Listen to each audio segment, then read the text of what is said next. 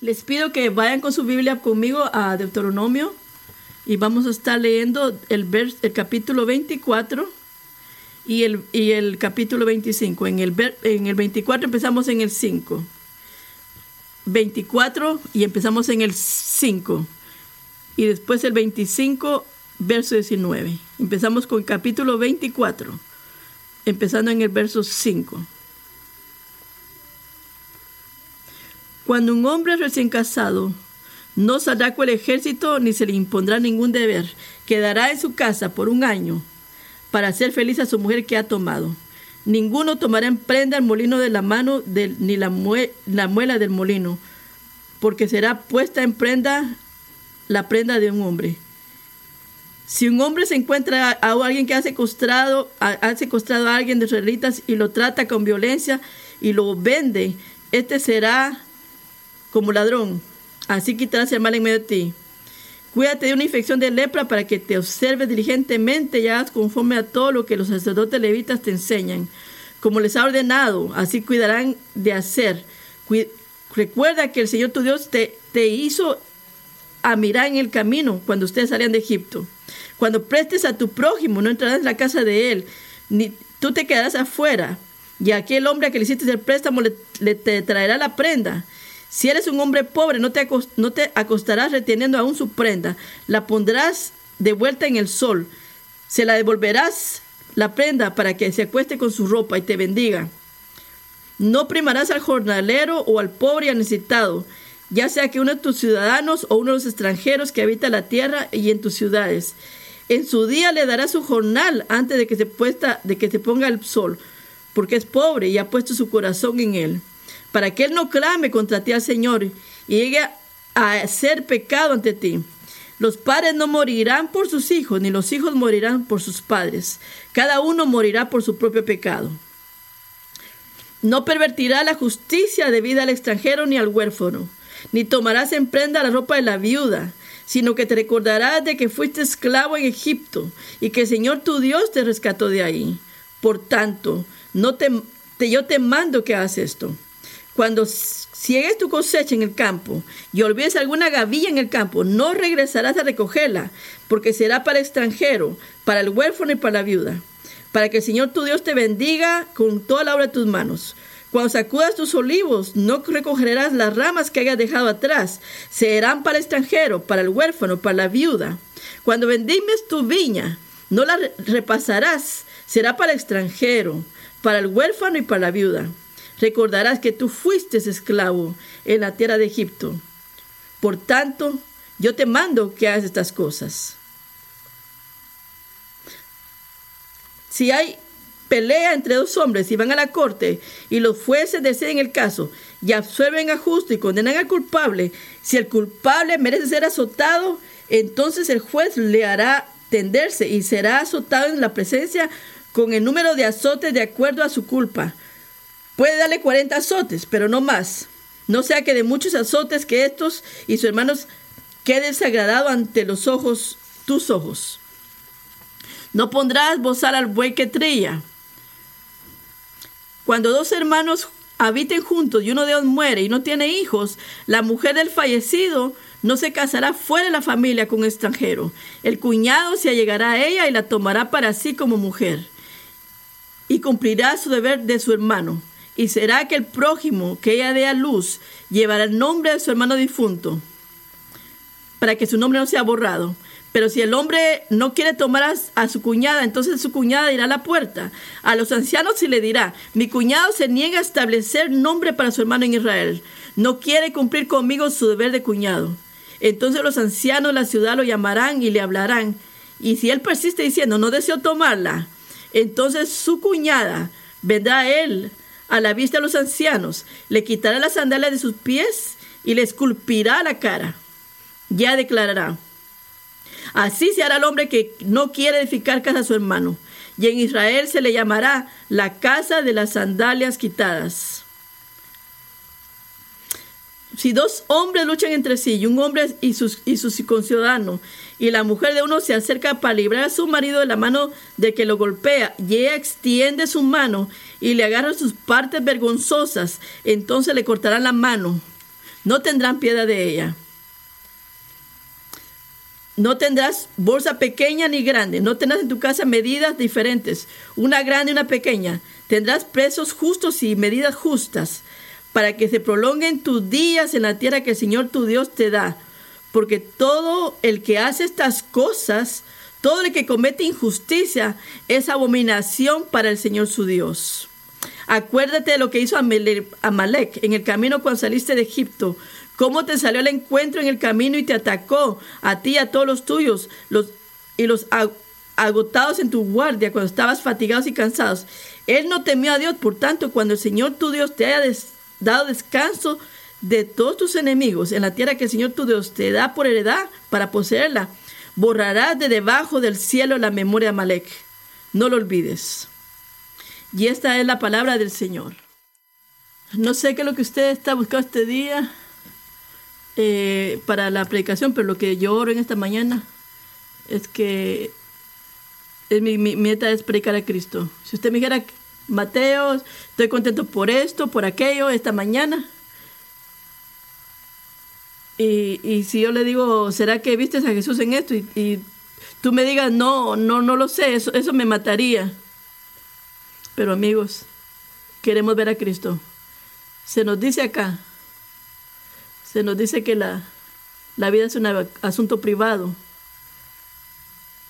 Que tú puedes creer lo que tú quieras creer sobre Dios. Solo manténlo entre lo que tú piensas y Dios. Mantén, manténlo con personal, no, no lo quiera que lo que esté haciendo, porque alguien podría ofenderse. Y lo peor que algo, algo podría ser peor es que tú ofendas a alguien. Y, solamente ser una persona decente. Solo manténlo lejos de tus relaciones con otras personas. Eh, muchas veces se nos dice esto. Y muchas veces de una manera muy suavecita, con presión cultural.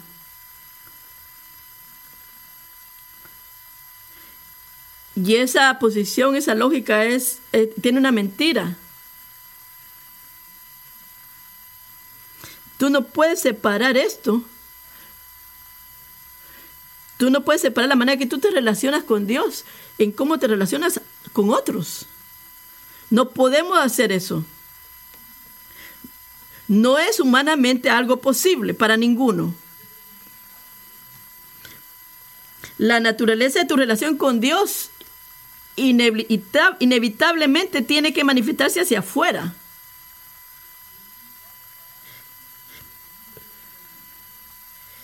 Si tú confías en, Dios, te vas a relacionar bien diferente con tus compañeros de trabajo, con tus hermanos, con tus padres.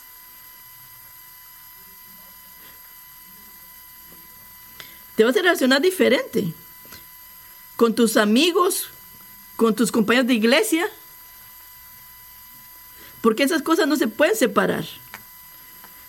Estos dos capítulos de Deuteronomios que vamos a ver está lleno de toda clase de marcas y,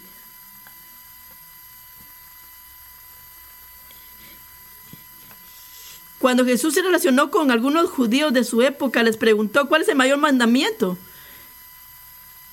Y dijo, Amarás al Señor tu Dios con todo tu corazón, con toda tu alma y con toda tu mente. Este es el gran y primer mandamiento. Y el segundo es así. Ama a tu prójimo como a ti mismo. Está haciendo el mismo punto que, está presentando. ¿Y qué es lo que está Jesús diciéndonos cuando dice, y el segundo es similar? Eh, es como que dijéramos es la misma cara de los dos lados de la moneda, eh, porque van mano a mano, van, no se pueden ser separados. Si tú verdaderamente amas a tu vecino, verdaderamente también vas a amar a Dios. Pero si no amas a Dios, nunca verdaderamente vas a poder amar a tu vecino. No puedes separar eso. Y 1 Juan 4, 19 dice así, 19 al 21. Amamos a Dios porque nos amó primero. amamos a Él porque nos somos primero. Pero si alguien dice, amo a Dios y odia a su hermano, Él es un mentiroso. Porque el que no ama a su hermano, a quien ha visto, ¿cómo podría amar a Dios a quien no ha visto? Y este es el mandamiento primero que tenemos. Todo el que ama a Dios, ame también a su hermano. No se puede separar esto, hermanos. No se puede desconectar. No podemos caminar uno sin lo otro. Y eso, mis amigos, esa es la lógica de este texto. Lo que encontramos acá en Deuteronomios. A primera vista, estas leyes, como los israelitas deberían de amar a su prójimo. No hagan esto, a esto. Pero hay muchas referencias a través de todo esto nos muestra quién es Dios, lo que Dios ha hecho y lo que Dios hará. ¿Por qué es que está eso acá? Porque la expresión de cómo amamos a los vecinos o al prójimo últimamente viene del amor de Dios. Están conectados. Lo que Moisés esencialmente nos está diciendo, ama al Señor tu Dios con todo tu corazón, mente y alma por o al amar a, tus, a tu prójimo, donde sea que él esté. Ese es el punto que él hace acá. El amor requiere que nos amemos unos a los otros. ¿Y cómo hacemos eso? Como lo que Jesús hizo en la cruz. No estamos bajo la ley mosaica. Eso es verdad, no estamos bajo esa ley. Pero el Espíritu el, principio espiritual acá es este. Cómo esto se refleja bajo cada caso que se manifiesta. ¿Cómo es que está enraizado? Está enraizado en quién es Dios. El Dios que es el mismo ayer, hoy y siempre. Es lo que Jesús nos recuerda. Al amar a Dios, amamos a nuestros vecinos. Y eso es la cosa principal de lo que podemos hacer a través de la obra de Jesucristo. ¿Cómo se ve amar a nuestro prójimo? De acuerdo a Deuteronomio 24 y 25. ¿Cómo, se luce, cómo luce? De una manera corta, es defendemos la, defendemos la vida o practicamos la justicia, defendiendo la vida en el defendemos la vida en el de nuestro prójimo. ¿Cómo es que y cómo es que esto se impulsa? Por el amor y el temor a Dios. La justicia se levanta y se sostiene por el amor y el temor de Dios, el Señor de la vida. Porque el temor de Dios, el temor a Dios viene de amarlo. A Dios que viene.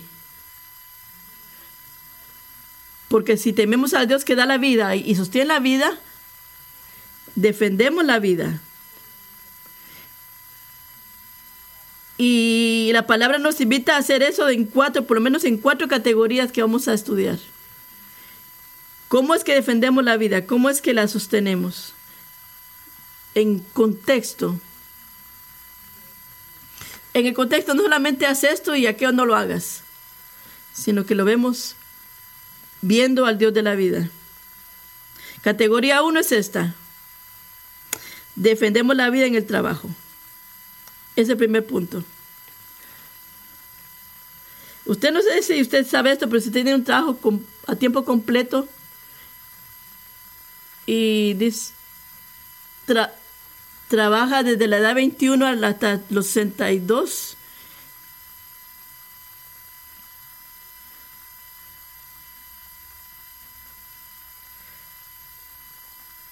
usted sabe que va a pasar aproximadamente 80, 800 mil horas trabajando. Eh, quizás mientras todos se unen y, y respiran profundo todos, eso es bueno. ¿Está corrompido por la caída del hombre? Claro que está corrompido. Y también es duro. Pero también es bueno porque servimos a un Dios que también trabaja. Porque estamos hechos a la imagen de Él. Así que no es sorprendente ni, ni algo que nos agarra desapercibidos.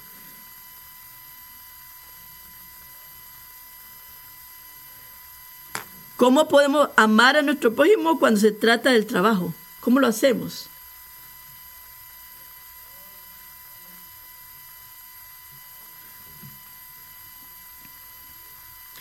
Eh, una, una confesión o una promesa que usted hace es, eh, es una, algo que usted pone para el trabajo, para un carro, para un préstamo o otro eh, recurso financiero que usted tenga que produzca dinero. Y si usted me da esto, usted puede mantener este recurso de valor que, que yo le estoy ofreciendo. Es una manera de asegurar algo.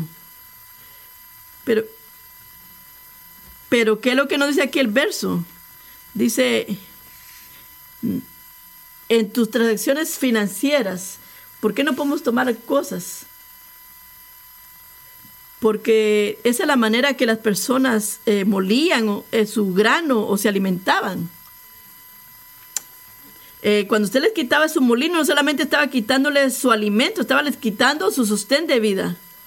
Y ese, ese molino que estas personas tenían era el único recurso que tenían para poderse proveer financieramente. Y usted le decía, te voy a quitar esto porque me ves esto. Porque la vida es una, algo sagrado para Dios. Y si nosotros defendemos la vida, eh, ¿qué es lo que el contrato dice?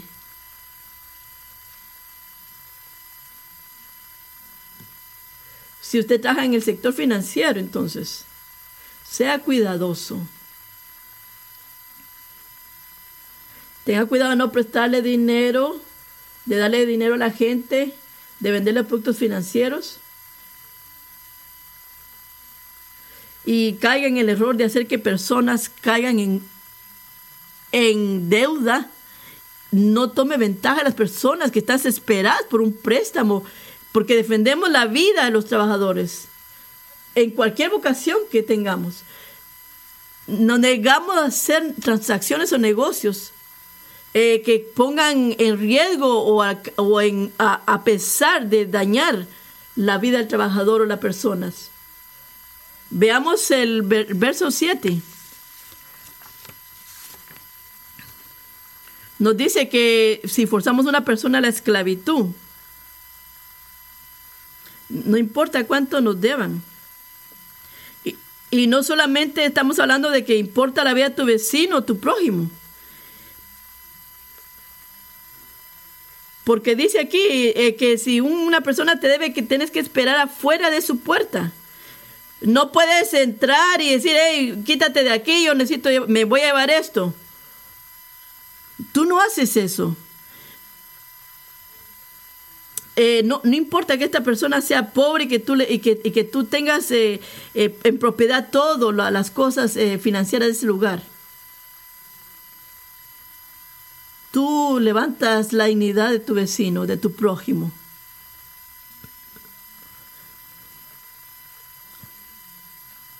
Y es lo mismo aquí, Moisés dice, no vas a dormir en, el lugar donde duerme tu, tu prójimo. Porque estas personas tienen cosas, cosas que quizás eh, es lo único que, pertenencias que tienen. Eh, una sábana para cubrirse. Y aquí dice, devuélveselas. Devuélveselas cuando que salga el sol. ¿Y qué es la aplicación hoy día? Es muy sencillo. Lo,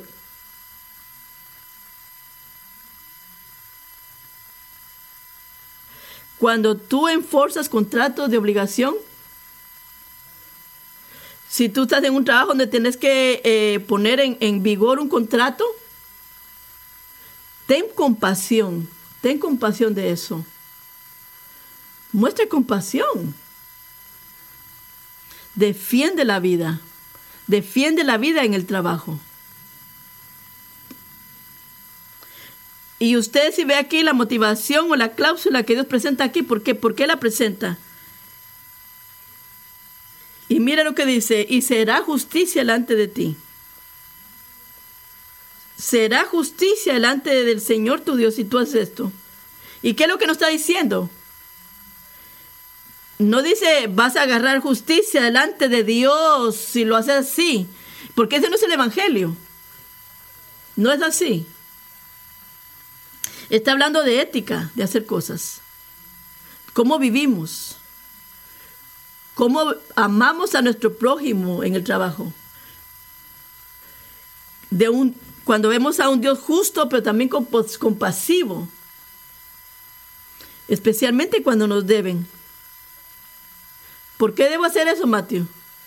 Porque si hay un contrato de obligación, eh, debo mostrar compasión. Pero entiendo eso que debo hacerlo con mis hermanos. Eh, ellos son creyentes como yo, pero ¿y el trabajo qué? ¿Y, ¿Y, qué hago entonces? Yo, yo fui hecho para eso. Yo fui hecho para eso. Amigos, aunque tú estés ahí, el Evangelio de Jesucristo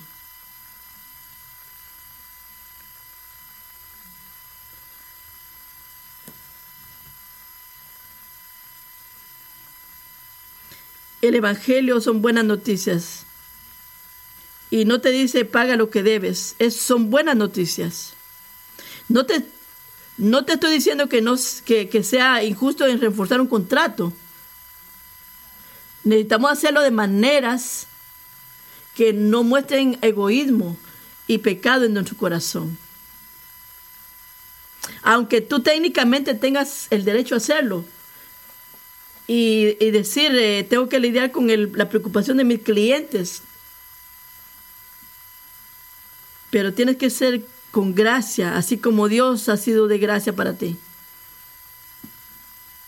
Porque últimamente vas a responder a Dios en cómo tratas a tus trabajadores. No le detengas su salario, dice aquí. Págale. Págale tan pronto como el trabajo esté terminado. Págales.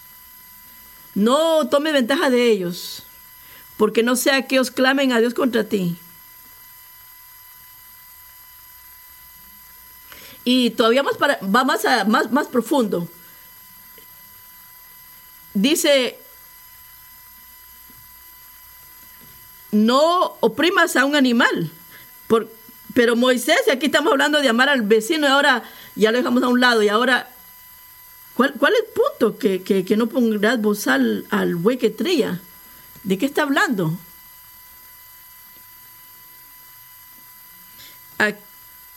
Aquí está hablando también de empleados que hacen que tu compañía tenga éxito.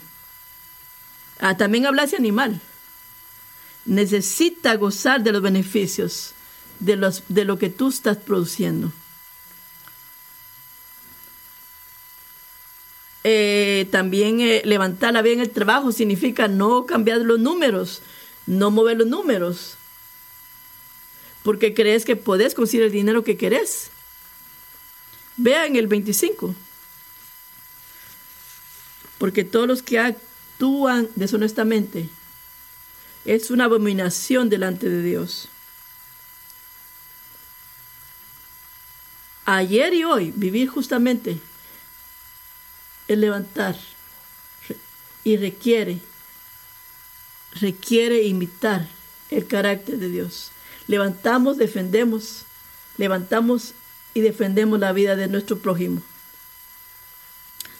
Levantamos la vida en medio de los pobres. Ese es el punto 2.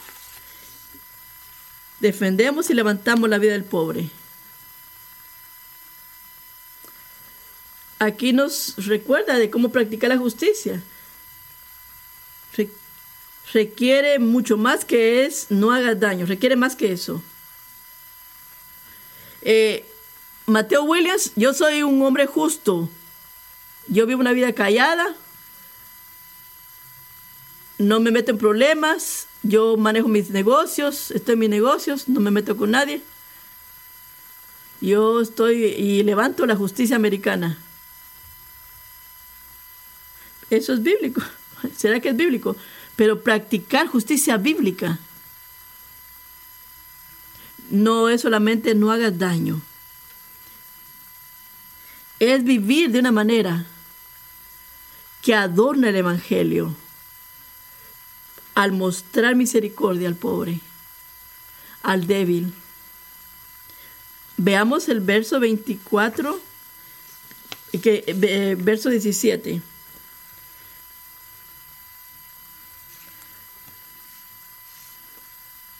Pensemos en el inmigrante. Hay inmigrantes en nuestros medios. Eh, estamos hablando de inmigrantes que están acá, son extranjeros. No pervierta la justicia delante de ellos. No le quite su vestidura o, su, o su vestimenta a la viuda. Recordarás que fuiste esclavo en la tierra de Egipto y que Dios te liberó si cortas eh, eh, eh, en el campo, no vas a regresar a recoger lo que caiga. Será para la viuda, para el huérfano. Porque Dios te bendecirá en todo el trabajo de tus manos. Levantar y defender la vida del pobre. Mire lo que está haciendo Moisés aquí. Pensemos en eso. ¿En términos de qué? ¿En qué, en qué la vida? ¿En qué de la vida? ¿Cuál es el mandamiento acá? Si, si, tienes granos y si crecía las olivas, que las o si tenías viñeros, que era en ese tiempo eran dos productos muy grandes, eran las olivas que se, se imprimían para sacarles el aceite y la uva la uva y decía, no te consumas todito lo que tienes. Ese es el mandamiento. Sino que dice para que tengas algo para compartir. ¿Cuál es la aplicación acá?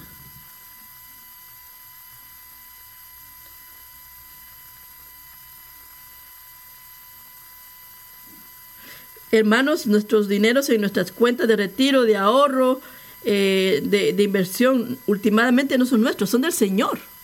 ¿Usted cree eso? Es del Señor. Quizás usted no ve el nombre de él en el estado de cuentas. O cuando usted se mete en la, en la, en la aplicación, diga eh, su ID del banco, diga el Señor, eh, mi Dios es el dueño. Pero es de Dios. Todo eso es de Dios. Y Él nos llama como hijos de Él a, abrazar, a embrazar una vida de generosidad. Eso es lo que nos llama.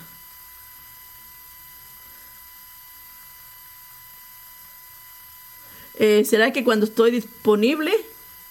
¿Será que puedo, porque hoy sí puedo ayudar al, al, que, al pobre?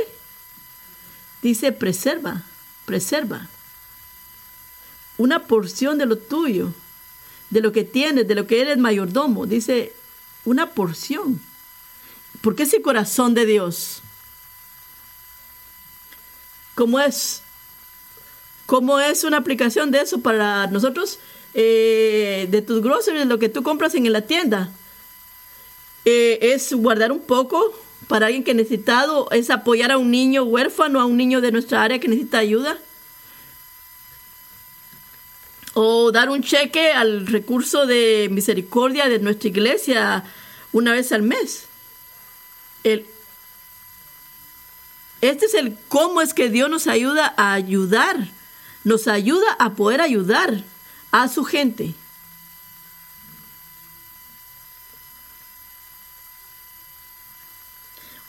Eh, no es cuando el pueblo de Dios eh, se une con la Cruz Roja y dice,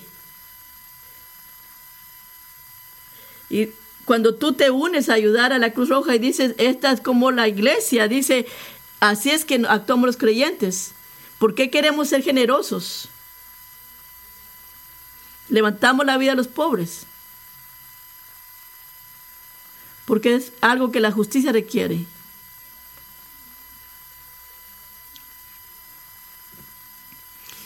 Eh, Estamos hablando de caridad, de generosidad, de deseo de dar.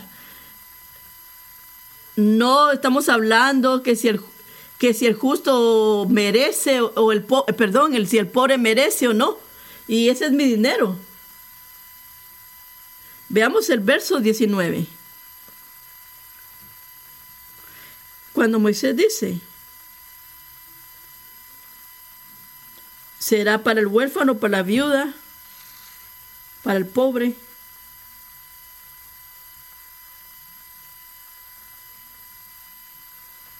No dice, ah, tírales por ahí un pedacito de lo que sea.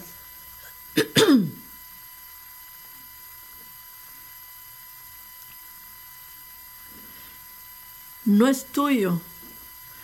Le mere esto es algo que le pertenece a los pobres.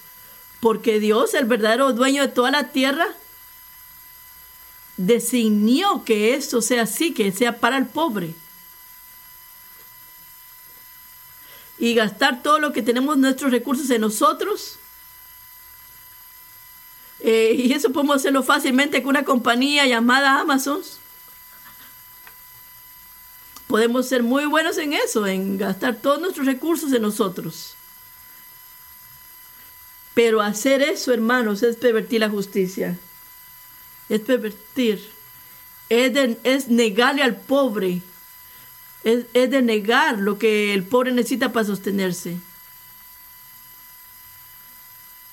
Y Dios nos ha dado más que una oportunidad de poder proveer para el pobre que está entre nosotros. nos ha dado una, una tarea sólida. No solamente para los que tienen el don de dar, es para todo creyente. Pero eso no es exactamente el total del por qué lo hacemos. No es primordialmente el por qué Dios enfatiza eso. Y yo me siento feliz que así sea. Porque no es como que Dios dice, tenés que hacer algo.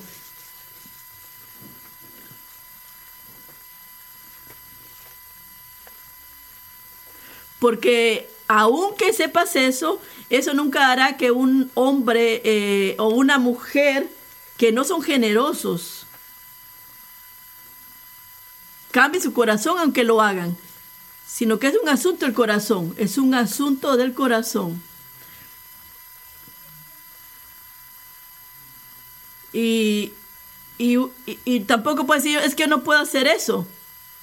Es que la, esta la justicia requiere eso. Pero tú dices, pero aún así yo no lo quiero hacer.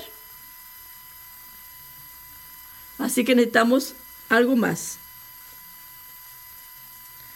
Y estamos en el verso 22.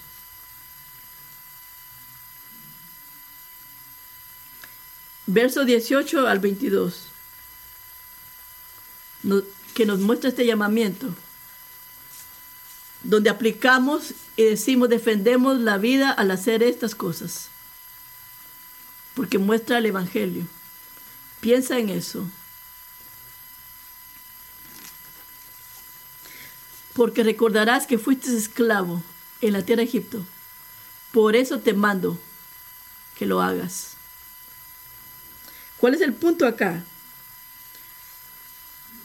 Es, eres misericordioso porque tú has recibido mucha misericordia. Por eso es.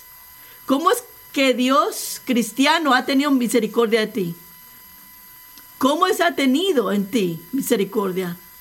Él es cuando el grande éxito que tuvimos, cuando Cristo lo logró en la cruz del Calvario cuando Cristo nos da el regalo de sí mismo,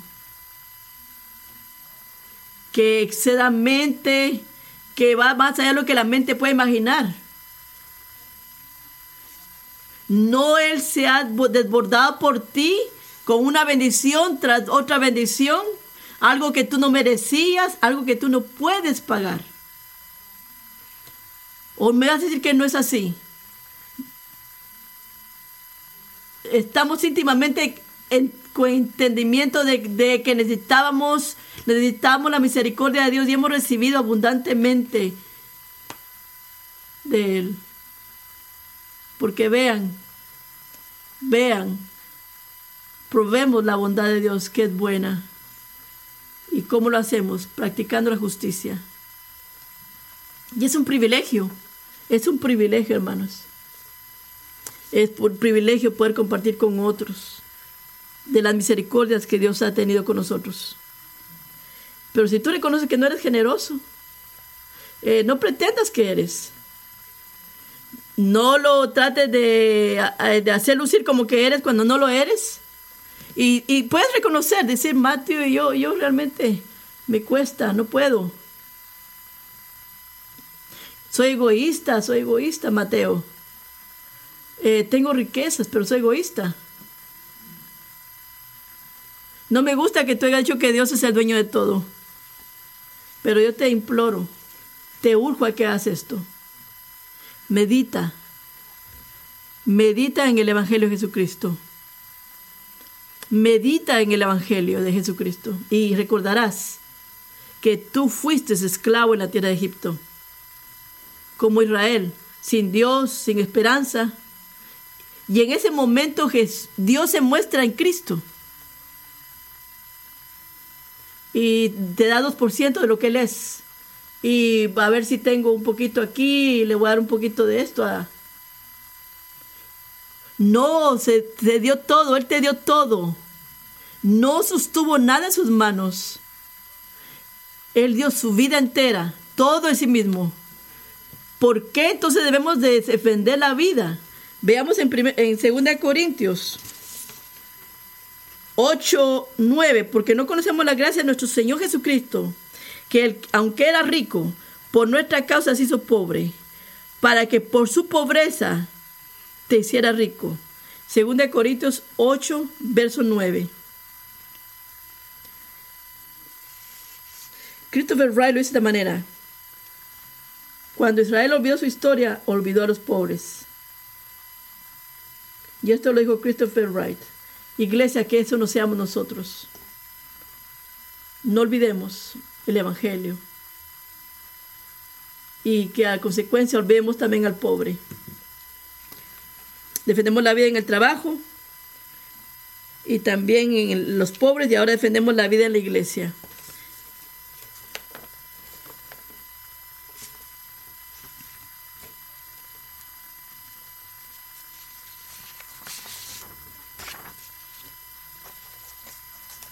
Ahora vamos a entrar en uno de los versos que son difíciles de acá. ¿Por qué Moisés requeriría esto? No una sugerencia, no una petición por aquí por allá. Y eh, miren si pueden hacer el proyecto o aquel proyecto. ¿Por qué dice aquí que el hombre que está recién casado no debería de separarse de su esposa? Entre otras cosas, les daba la oportunidad que pudieran tener esa relación, esa comunión, que fuera feliz con su esposa. Mire, mire ese vistacito de la misericordia, del amor de Dios. Porque creó hombre y mujer. Él creó hombre y mujer. Y para que sea feliz con su esposa. Y que pueda esta mujer concebir. Así que Dios le está diciendo a, Israel, ¿cómo sostienes y defiendes la vida de mi gente? Eh, es también a dejar que ellos produzcan entre ellos a sus, a sus hijos, a que procrean entre ellos. Porque es que Dios aquí instituye eh, la ley de matrimonio elaborado. Y mire lo que dice aquí el esposo el esposo que, que muere y deja a la viuda. Y la mujer que queda viuda no debería casarse con un hombre fuera del núcleo familiar, sino que debería de casarse con su cuñado. Y el primer hijo que tuviera debería de ser el descendiente por nombre del, difunto o del, o del hombre que había muerto. Para prolongar el nombre de este hombre en la tierra. Y yo digo, ¿qué? Eh, eso es lo que esto está diciéndonos. Esto es una manera pervertida. ¿Qué es lo que está diciéndonos? Pero no, no es así. Era un tipo de protección para la viuda que iba a quedar vulnerable. Y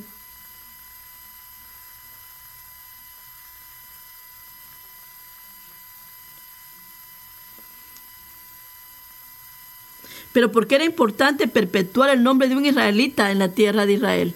¿Por qué era importante eso? ¿Por qué era que este asunto se miraba como grande que había que hacerlo? ¿Qué pasa si la vida sigue?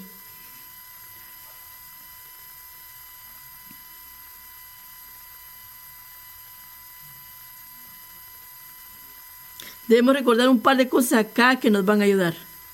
Había un punto aquí en Israel, que el pueblo de Dios, era en el pueblo de Dios, era un grupo étnico, era un grupo étnico en su esencia. Y Dios escogió a, este, escogió a Jacobo y a sus descendientes. De entre toda la gente de la tierra, Él escogió a Jacobo y a su descendencia.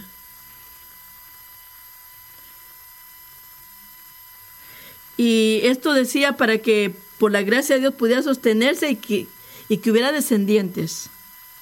Era crítico eso. Era crítico para lo que Dios quería hacer. Y había una promesa de que vendría un descendiente, porque había un pacto que Dios había hecho con Abraham.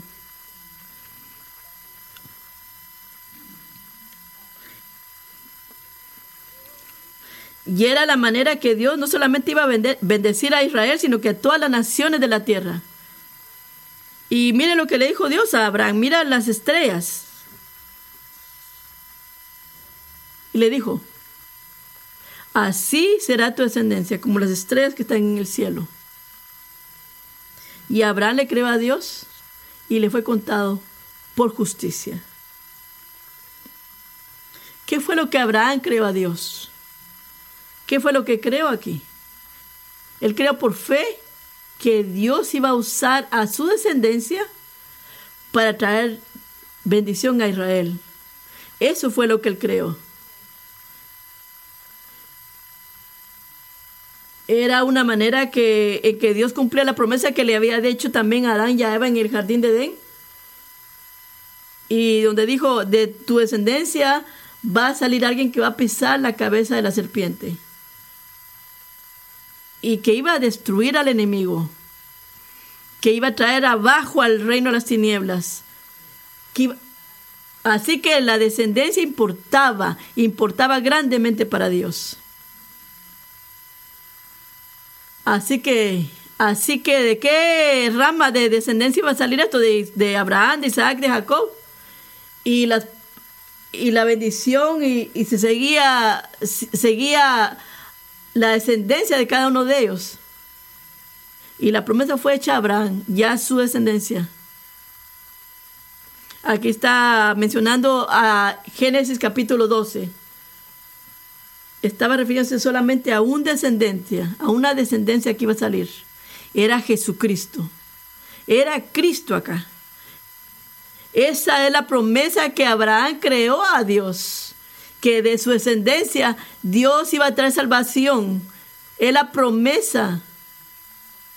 Es la promesa que cuando ellos se separaron a la, orilla del Jordán y miraban la tierra prometida, era la promesa que estaba en el Evangelio. Así que si fallabas en, levantar el hogar de tu hermano eh, de una manera biológica, era, era una negación a decir, vamos a continuar con el plan de Dios. Esa era una cosa grande. Así que si el hombre se negaba a proveer, a, dar al descendiente que saldría, era tratar las promesas y el pacto de Dios como que, como que una cosa que no valía la pena, una cosa sin valor.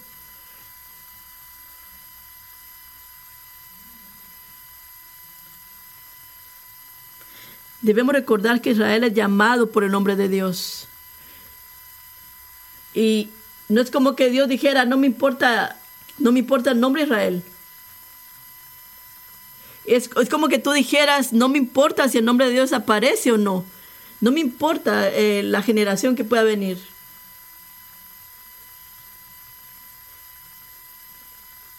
Y esa perspectiva nos ayuda a reconocer que cómo Dios obraba en el matrimonio.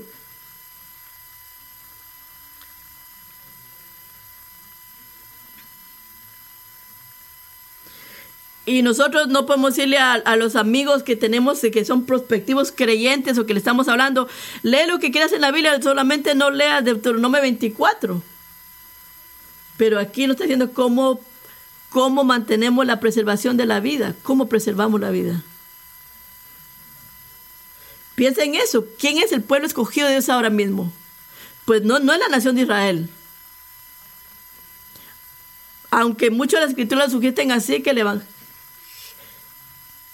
que nas, pero el, la, el, pueblo de Israel no es el pueblo de Dios.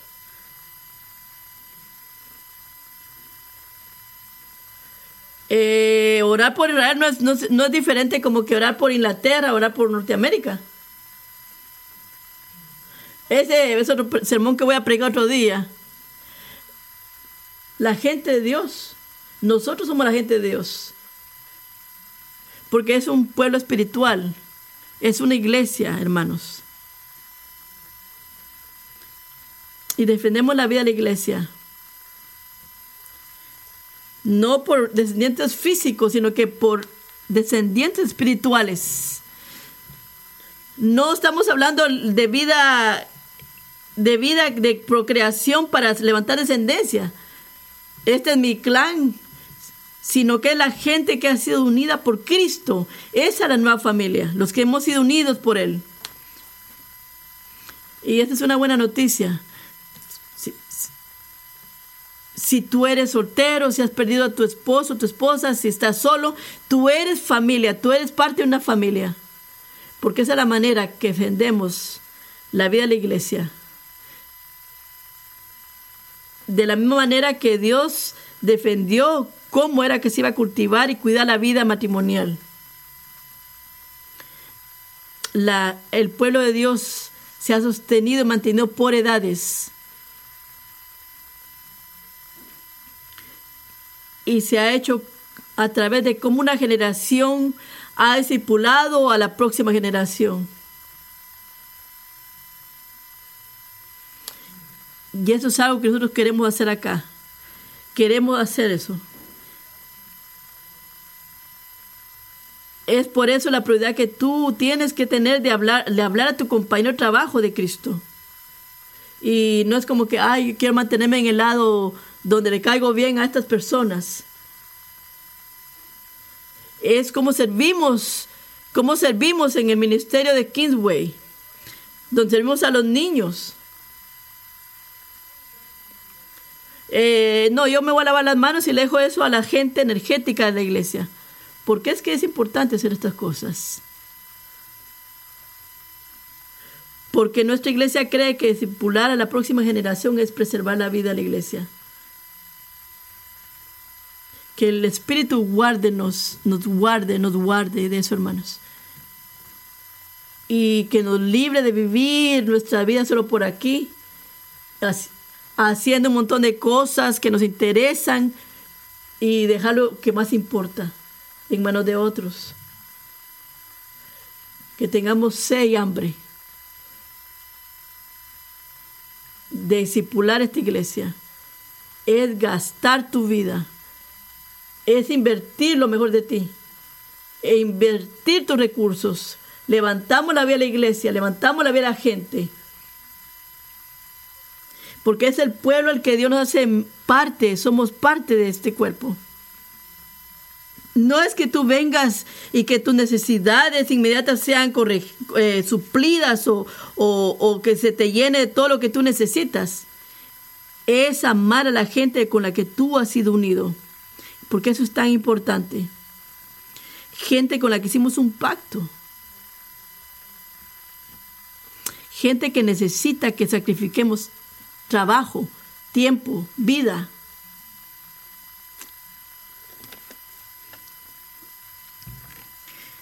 Aceptar la responsabilidad de, de aún eh, cuando, cuando creemos que no es conveniente hacerlo.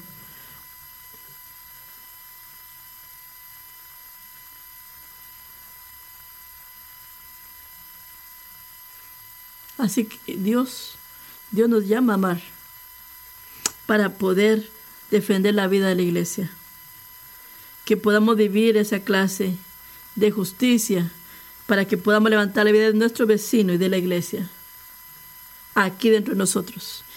Ahora vamos a la última categoría. Defendemos la vida en el área pública. Y no sé si usted se dio cuenta, pero aquí en estos capítulos últimos, Moisés eh, se refiere a cosas públicas. Así que cuando el sacerdote da instrucciones acá,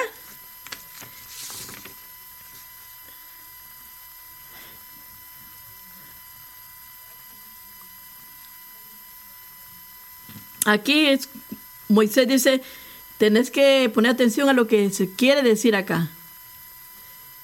Es eh, proteger a nuestros hermanos y hermanas de enfermedades porque son... ¿Por qué es que lo hacemos? Moisés dice que tenemos que hacerlo adecuadamente. Eh, dice, no, no, tenemos que tomar, eh, darle la seriedad, darle la seriedad a también someternos a las autoridades y incluye es eh, tener en, cumplimiento las leyes que requieren con, asuntos de nuestra salud. ¿Cómo significa eso?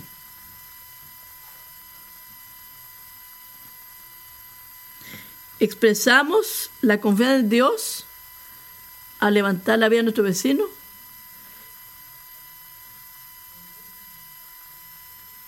Y la misma provisión que hace aquí en el verso 27.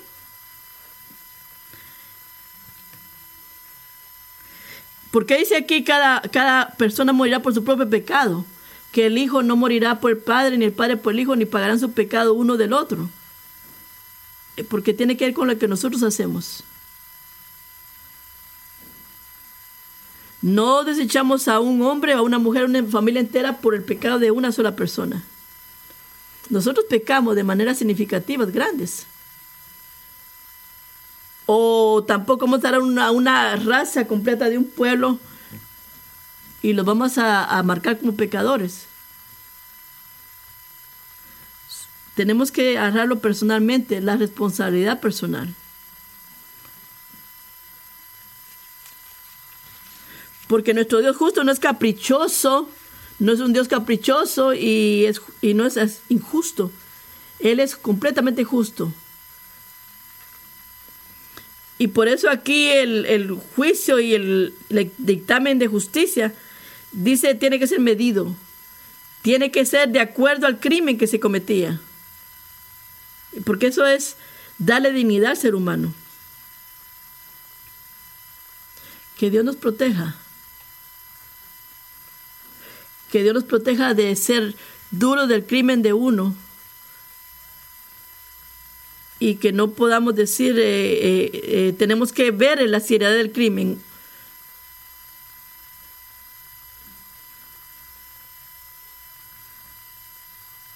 Pero ser duro no es más, ser más diligente ni es más bíblico.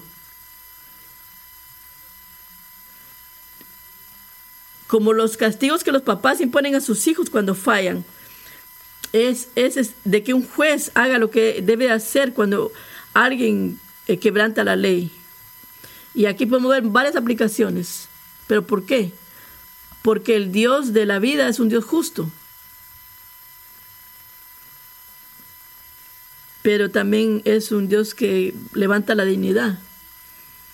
Así que la justicia también levanta la vida de nuestros vecinos de la iglesia y también en el área pública. Y usted mira aquí al final de este pasaje que estamos leyendo. El hombre explícita, Dios explícitamente le dice al pueblo de Israel, debes guardar la vida de alguien más. Aquí está hablando los amalequitas. Acuérdate lo que Amalek hizo en camino de Egipto. Cómo te salió el encuentro en el camino y atacó a los tuyos y a todos los agotados de, tu retaguardia cuando tú estabas fatigado y cansado. Y él, y él no temió a Dios. Por tanto, Dios, Por tanto, cuando el Señor tu Dios te haya dado descanso a todos tus enemigos alrededor, en la tierra que el Señor te da, en heredad para poseerla. Mire, Israel no, no representaba un ataque contra, contra los amalequitas y estaban solamente cansados, agotados. Pero mire, Amalek no solamente atacó Israel cuando en ese momento de cansancio y fatiga, sino que los atacaron por detrás. ¿Por qué fue que hicieron eso? ¿Por qué fue que hicieron eso? Porque dice aquí, porque no temieron a Dios. No temieron al Dios de la vida. Y aquí Moisés está terminando con un escenario de la injusticia, de todo lo que significa injusticia, de qué es lo opuesto a todo lo que deberían de hacer. ¿Por qué termina Moisés aquí con, con esta historia? Porque ya sea que tú defiendas o no la vida de tu vecino, de tu prójimo, es, se verá en que si temes o no temes a Dios. Temes a Dios de la vida. Estás al tanto de la vida que Él te ha dado, de la misericordia que te ha mostrado en Cristo, de la manera que Él cuida, de la manera que Él escucha de ti. Lo que Israel debía recordar era esto estaba enraizado en esto, porque Dios, Dios siempre recuerda.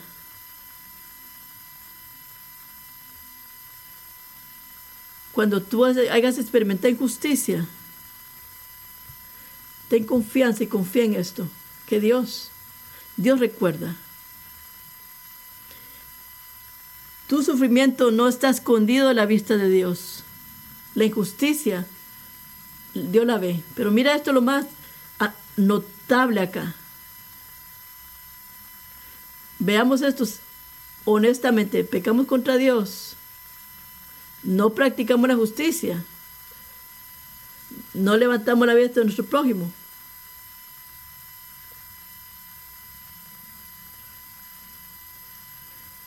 Y, no confesamos. Y no confesamos como el salmista dijo, Oh Señor, si tú contaras nuestras iniquidades, ¿quién podría estar en pie? Tú no podrías pararte ni tú. Nos podrían borrar del libro la vida como a, como a este Amalek. Y esa es la misma imagen que Isaías nos presenta.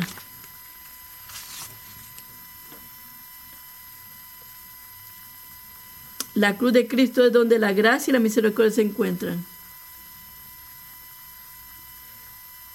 Yo soy el que borra tus transgresiones por amor a mi nombre, y no me recordaré más de tus pecados. Isaías 43, 25. ¿Cómo es que un Dios justo puede hacer esto? Esa es la pregunta que no se pregunta y que no tiene una respuesta que entendamos. Solo por la favor de Dios.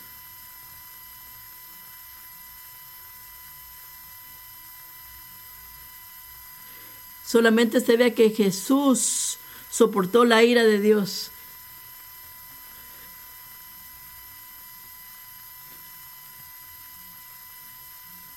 La cruz se levanta como un monumento de la acción de Dios, de que no dejaría ir sin castigo al culpable. Y la cruz es un monumento que habla donde quita nuestros pecados de nosotros y los pone sobre Él. Y por favor escucha esto. Si no escuchas nada más, escucha esto.